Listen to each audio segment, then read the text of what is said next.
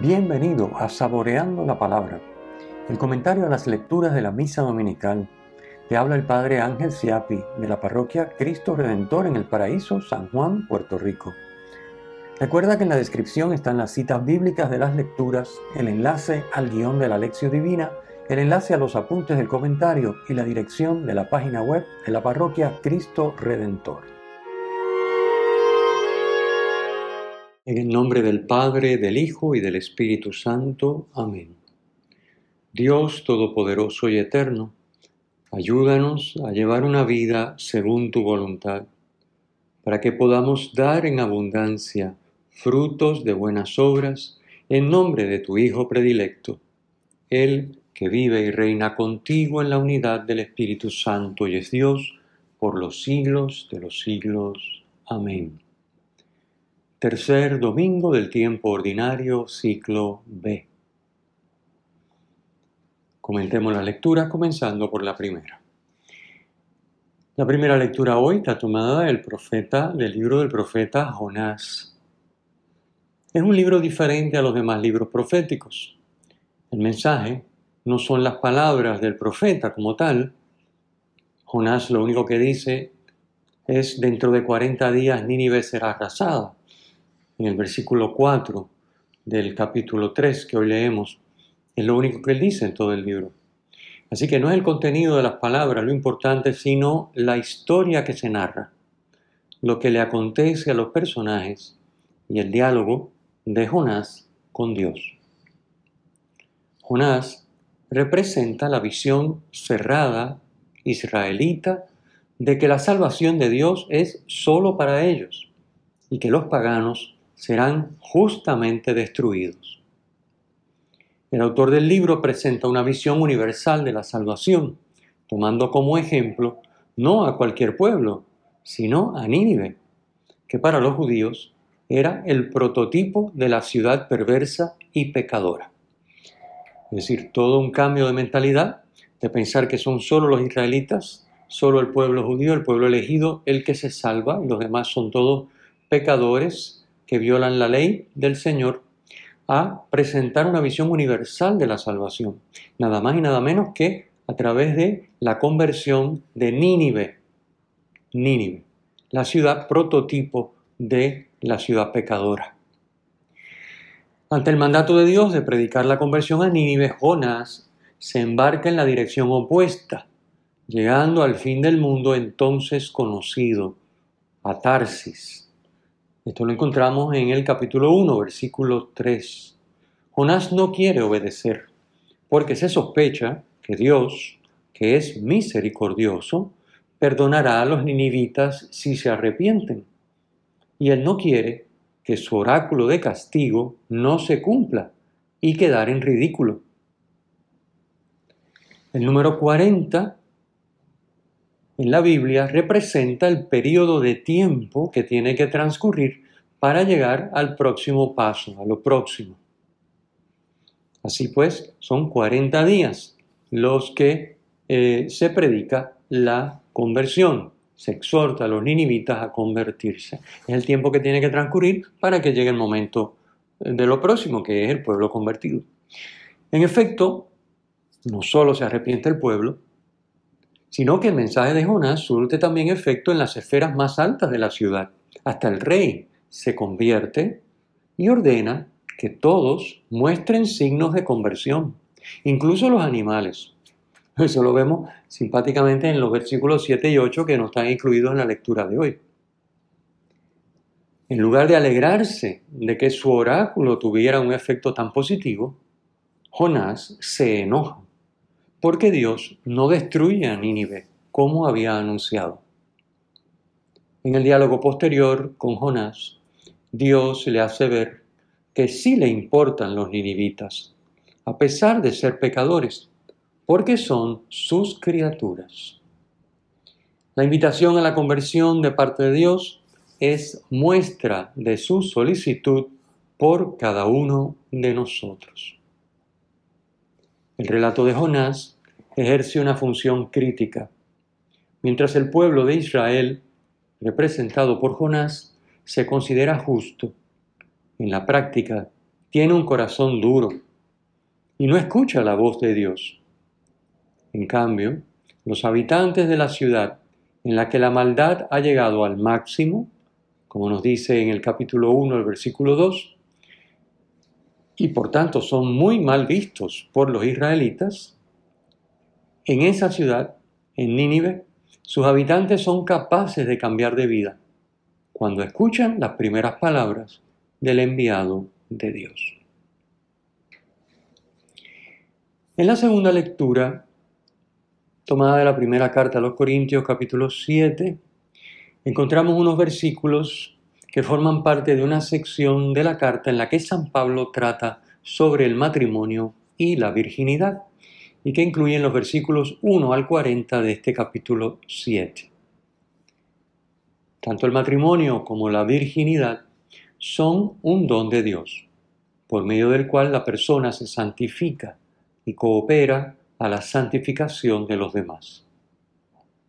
En el texto, San Pablo no está recomendando que no se llore o que no se tenga mujer o que no se compre, sino que se haga todo esto sabiendo que todo es provisional.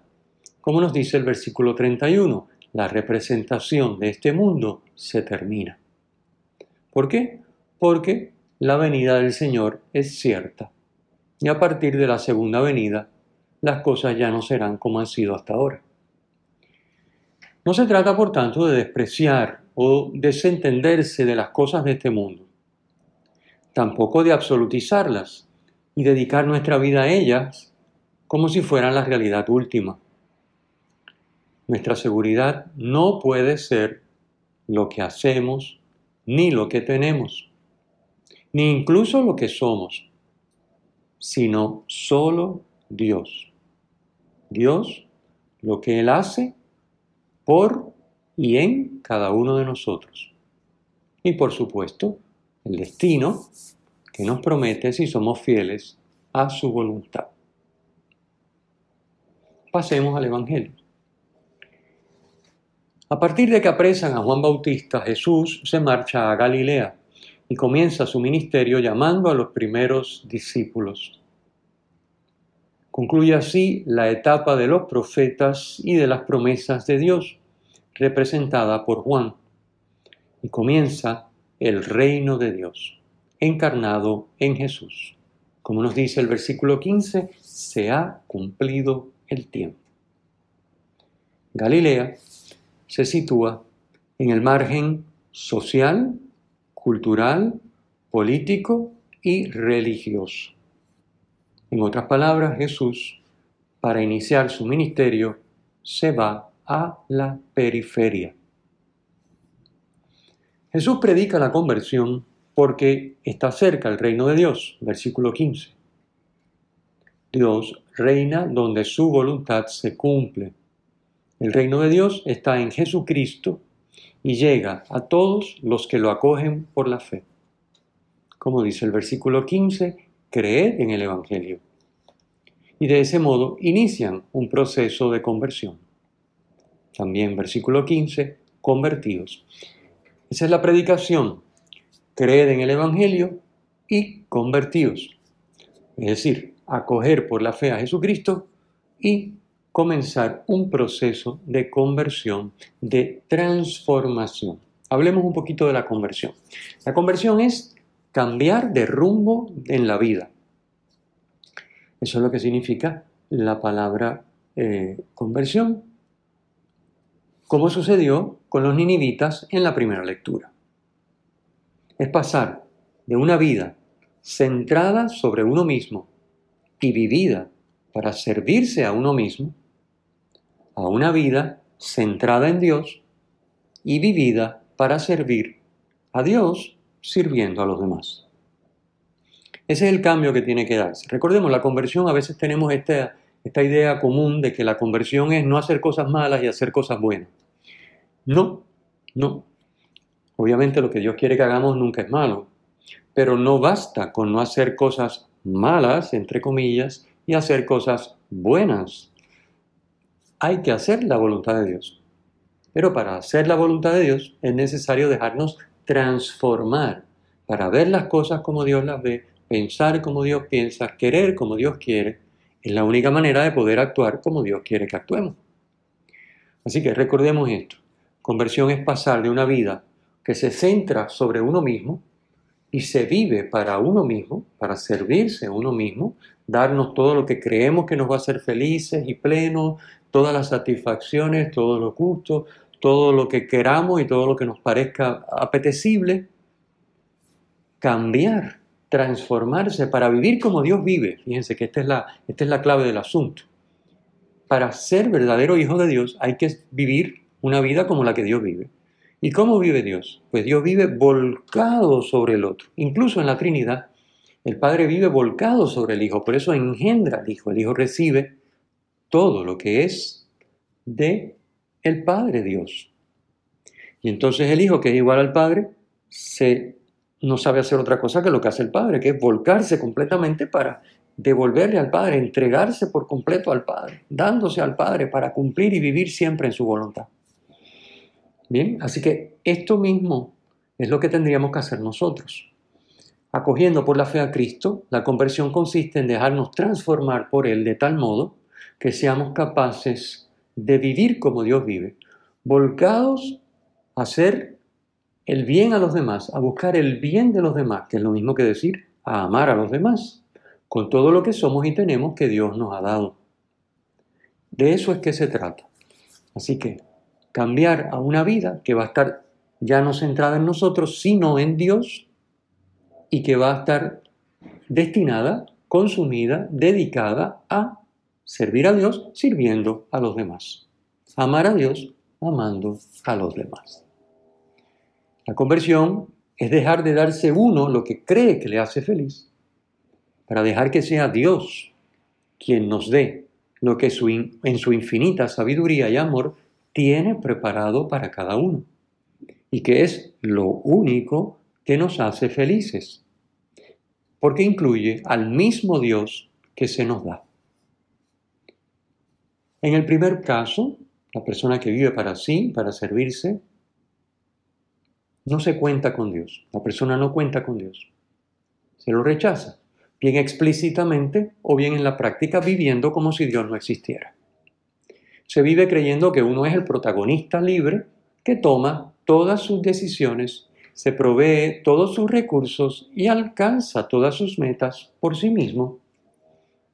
Suena familiar, ¿verdad? Es lo que nos dice el mundo. El mundo nos dice, échale ganas, sueña y haz lo que te plazca. Que tú puedes, yo voy a ti. Ese es el mundo. Dios dice, yo voy a ti si tú vienes a mí. Es decir, si yo cuento con Dios, yo soy capaz de hacerlo todo. Lo que Dios tiene preparado para mí, que como nos dice la misma escritura, eh, supera infinitamente cualquier cosa que yo pueda pensar o imaginar y que en definitiva es lo único que me va a hacer feliz. Ninguna meta personal alcanzada al margen de Dios, si no es su voluntad, me va a hacer feliz. Así que, fíjense, la persona que vive creyendo que es el protagonista de su vida, en realidad está siendo controlado por sus deseos y caprichos, que obedecen a lo que la sociedad y especialmente los medios de comunicación le imponen. Este tipo de personas que se han dejado lavar el cerebro ¿eh? por, los criterios imperantes en el mundo y en particular en los medios de comunicación, llama bueno a lo que es conforme a su voluntad y le produce placer. Malo a lo que no le apetece, supone esfuerzo o conlleva sufrimiento. Fíjense qué clase de confusión y que ya está sembrado el camino para el desastre. Una vida frustrada que si no interviene Dios, si no encuentra a esta persona y se abre a Dios, acaba en el fracaso más absoluto, una vida totalmente sin Dios. Aunque sea una persona que no roba y no mata, que es lo que solemos decir, pero es que yo no robo ni mato, yo me porto bien. No, pero es que no es portarse bien, es hacer la voluntad de Dios, contando con Dios, dejando que Dios haga, obre en nosotros, transforme, y a través nuestro se cumpla su voluntad. Para lo cual, por supuesto, no solo hace falta la fe, hace falta una fe operativa, una fe que se concrete en actos de, bueno, hay que orar, Hay que cultivar la escritura, hay que saber lo que Dios nos va queriendo una connaturalidad para ir viendo qué es lo que Dios nos va pidiendo en cada momento. De otra manera, acabamos siendo una persona buena del montón que en definitiva lo que hace es lo que el mundo le dice que es bueno. Como digo, llama bueno a lo que es conforme a su voluntad, lo que me parece bien, y lo que a mí no me parece bien o no me produce placer, enseguida la excusa es, Dios no puede querer eso porque Dios quiere que yo sea feliz. Pero es que Dios quiere que todos seamos felices, pero no hay felicidad sin la cruz, sin el sufrimiento unido a Cristo, porque no es un masoquismo de lo que estamos hablando, es unidos a Cristo. Entonces, no hay más remedio. Sin esfuerzo, sin sufrimiento, es imposible dejarnos transformar y vivir en la voluntad de Dios. Fíjense, la carta a los hebreos nos dice que Jesús, siendo hijo, sufriendo, aprendió a obedecer. Bueno, pues si Jesús, siendo hijo, el Hijo de Dios hecho hombre, sufriendo, aprendió a obedecer, ¿crees tú, creo yo, que no hace falta? ¿Que podemos encontrar un atajo que nos libre y que nos dé lo que a nosotros nos gusta, nos parece bien y nos produce placer y punto? Pues no, no, imposible. Esta persona que no ha entendido, que no se ha dejado transformar, ve la bondad o maldad de las cosas no en referencia a la verdad objetiva, sino a lo que para él es su verdad, que no es otra cosa que una verdad subjetiva. Su verdad no es la verdad. El que vive así es incapaz de amar, aunque se porte bien, como dice. Yo no robo ni mato. No, es incapaz de amar porque se está buscando a sí mismo. Por lo tanto, no puede buscar el bien del prójimo. O buscamos el bien del prójimo, amamos a Dios amando al prójimo, o buscamos lo que para nosotros nos parece que es un bien, o nos buscamos a nosotros mismos.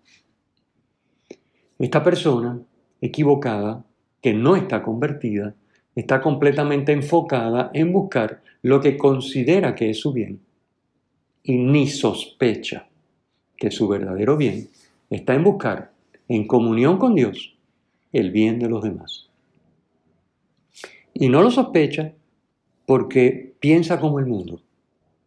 Aunque sea una persona buena, no tiene que ser una persona corrompida, una persona terrible que hace unas mal... No, no, una persona buena, del montón, normal.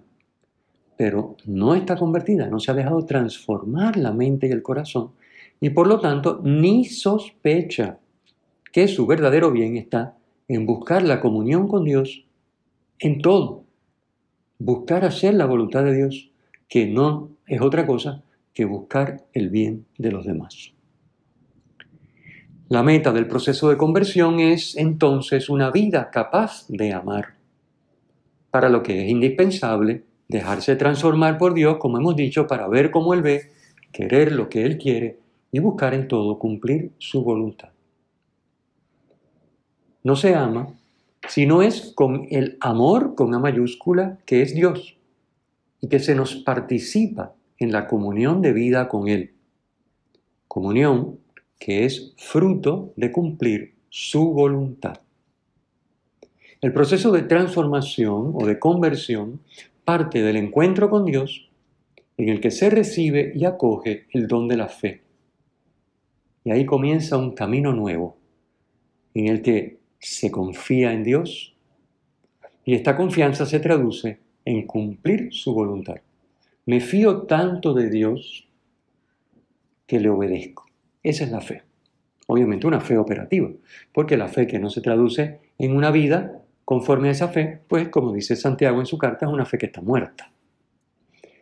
El punto de referencia de todo, que antes era el yo, según avanza el proceso de conversión, pasa a ser ahora ese punto de referencia Dios. El proceso de transformación lo realiza Dios en nosotros, pero siempre con nuestra colaboración. No se impone, se ofrece y nosotros lo acogemos. Si no, no pasa nada. Dios no se impone. respeta siempre nuestra libertad. Por eso no es cuestión de decir, ay Señor, conviérteme, ay, líbrame del pecado, ayúdame a hacer como tú quieres, pero yo sigo haciendo lo que me da la gana. Pues no funciona. No funciona porque la transformación la realiza Dios, cierto, pero con nuestra colaboración. No basta con permitírselo y pensar que Dios lo hace solo, tenemos que colaborar. Y para ello la Iglesia lleva dos mil años señalándonos cuáles son los medios con los que colaboramos en el proceso de nuestra conversión. Mencionemos algunos temas para refrescarlo, recordarlo por si alguien está despistado. La oración personal y comunitaria. La oración personal y comunitaria. Tiempo suficiente de encuentro a solas, en silencio con Dios, apoyado en, en la escritura, lección divina, la Santa Misa, la adoración eucarística tan descuidada. Vamos a misa y punto. Pero ¿dónde está la adoración eucarística? ¿Cómo puedo yo en la misa hacerme uno con el Señor si no me interesa, si no lo busco, si no quiero estar con Él en la adoración? Es una locura, no tiene sentido. La confesión y la comunión frecuentes no solo la comunión, la confesión y la comunión. Padre, yo no tengo pecado mortal. Bendito sea Dios, qué bueno. No importa, confiésese, practique un buen examen de conciencia con frecuencia y verá que nunca tendrá pecado mortal, con la gracia de Dios. Pero no tiente, no tiente al demonio. No se quede por años y años y años sin confesar porque no tiene pecado mortal, porque se debilita la vida espiritual. La confesión no es un capricho, no es un invento de los hombres. Es uno de los siete sacramentos instituidos por nuestro Señor y Dios sabe lo que hace. Confesión y comunión. Devociones, como, por ejemplo, por mencionar alguna, el Santo Rosario y el Via Crucis. La formación en la fe, el estudio en las verdades de fe, de sus implicaciones, de su fuente magisterial, escriturística, formación en la fe. Acompañamiento espiritual. Puede ser dirección espiritual, pueden ser charlas espirituales, acompañamiento porque nosotros solos no podemos verlo todo. De hecho, uno normalmente está ciego a lo que es con natural a uno. No lo ve, no lo ve porque es tan natural, está siempre ahí, se hace siempre de la misma manera que no ve que eso quizás no es bueno o que hay otra manera mejor de hacerlo. Así que acompañamiento espiritual, participación en una comunidad de fe. La parroquia no es un centro comercial donde yo voy a buscar lo que necesito, compro, pago y me voy. No, la parroquia está llamada a ser una comunidad de fe, donde los que tenemos y profesamos la misma fe, vivimos, hacemos vida en común. Claro, dormimos en nuestra casa, comemos en nuestra casa, atendemos a nuestros hijos, hacemos nuestro trabajo, pero compartimos no solo la Santa Misa, compartimos también formación, compartimos otras instancias de oración, la adoración eucarística, compartimos socialmente, fraternalmente, humanamente, no solo lo que tiene que ver con el rito y con la adoración, también compartimos socialmente, porque estamos llamados a ser una comunidad, una familia de fe. La parroquia debe ser una familia de familias. Así que si no vivimos así nuestra parroquia, todavía nos falta mucho en nuestro proceso de conversión. Y servicio generoso al prójimo, dentro y fuera de nuestra parroquia, de nuestra comunidad de fe. ¿Y cómo servimos al prójimo dentro y fuera de nuestra comunidad de fe? Empezando, por supuesto, por nuestra familia, ¿verdad? No tiene sentido desvivirme por los extraños e, e ignorar a mi familia, no empezando por mi familia, pero dentro y fuera de nuestra parroquia, servir a los demás con nuestro tiempo, con nuestros talentos y capacidades y con nuestro tesoro, es decir, con nuestros bienes materiales y dinero.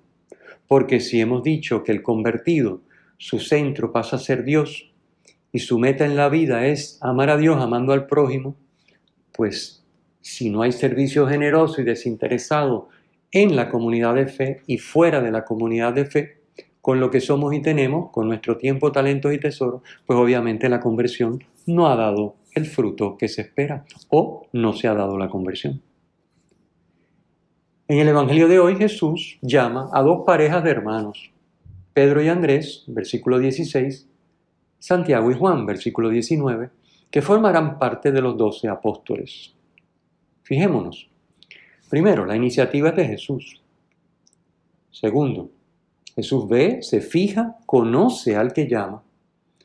Y la llamada es personal, aunque el seguimiento sea en comunidad. Tercero, Jesús llama con autoridad. Ejerce un atractivo y cautiva, al punto que los llamados son capaces de dejar su modo de subsistencia y en el caso de los cebedeos, incluso a su padre. 4. El llamado es a ir detrás de Jesús. Venid en pos de mí, dice el versículo 17. Jesús va marcando el camino. El seguimiento no consiste en seguir preceptos o doctrinas, sino a una persona, a Jesús. Quinto, el seguimiento asocia a una comunidad. No se sigue a Jesús por la libre, por mi cuenta, a mi aire, en mi comodidad y haciendo lo que a mí me parece. No, sino asociado a una comunidad. La comunidad de los llamados. Sexto, la llamada es para una misión. Os haré pescadores de hombres, dice el versículo 17. Así que la llamada, esto es así, no solo en el caso de los doce apóstoles o de los obispos, sacerdotes o religiosos, no, no, no. Esto es así en el caso de todo bautizado, por eso me detuve a explicarlo. Siempre la iniciativa es de Jesús, el llamado es individual, pero se vive en comunidad, es para ir detrás de Jesús, pisando donde Él pisa, por eso se llama seguimiento, y es una persona a la que seguimos, y hay una misión que desempeñar, y esa misión es ser pescador de hombres, es decir, que nuestra vida en comunión con Dios de servicio al prójimo, amando, encarnando al mismo Dios que es amor, toque a otras personas y esas otras personas se acerquen a Dios para recorrer ese mismo camino. Por eso haré, os haré pescadores de hombres. No es que uno va a ir por ahí tirando, buscando gente, mira, ven para la iglesia, mira, echa para acá. No, tienes que casarte. No, no puede. No, no es eso. No es proselitismo. No es traer, es es presentar una vida atractiva, una vida donde Dios se ha encarnado en nosotros, una vida de servicio que llama la atención en un primer momento, que atrae en un segundo momento y que en un tercer momento es necesario explicar e invitar a otros que se interesan a participar también. De eso es que se trata. Así es que se propaga el Evangelio. Así es que se propaga el Evangelio. Hoy Jesús nos sigue llamando a cada uno a la conversión mediante el seguimiento y nos asocia a una comunidad. La Iglesia Católica, en nuestra iglesia particular y en nuestra parroquia, para enviarnos a la misión de anunciar el reino, haciéndolo presente en nosotros. El Señor esté con ustedes y con tu espíritu la bendición de Dios Todopoderoso, Padre, Hijo y Espíritu Santo, descienda sobre ustedes y les acompañe siempre. Amén. Si te ha gustado, usa el enlace para compartirlo con tus amigos.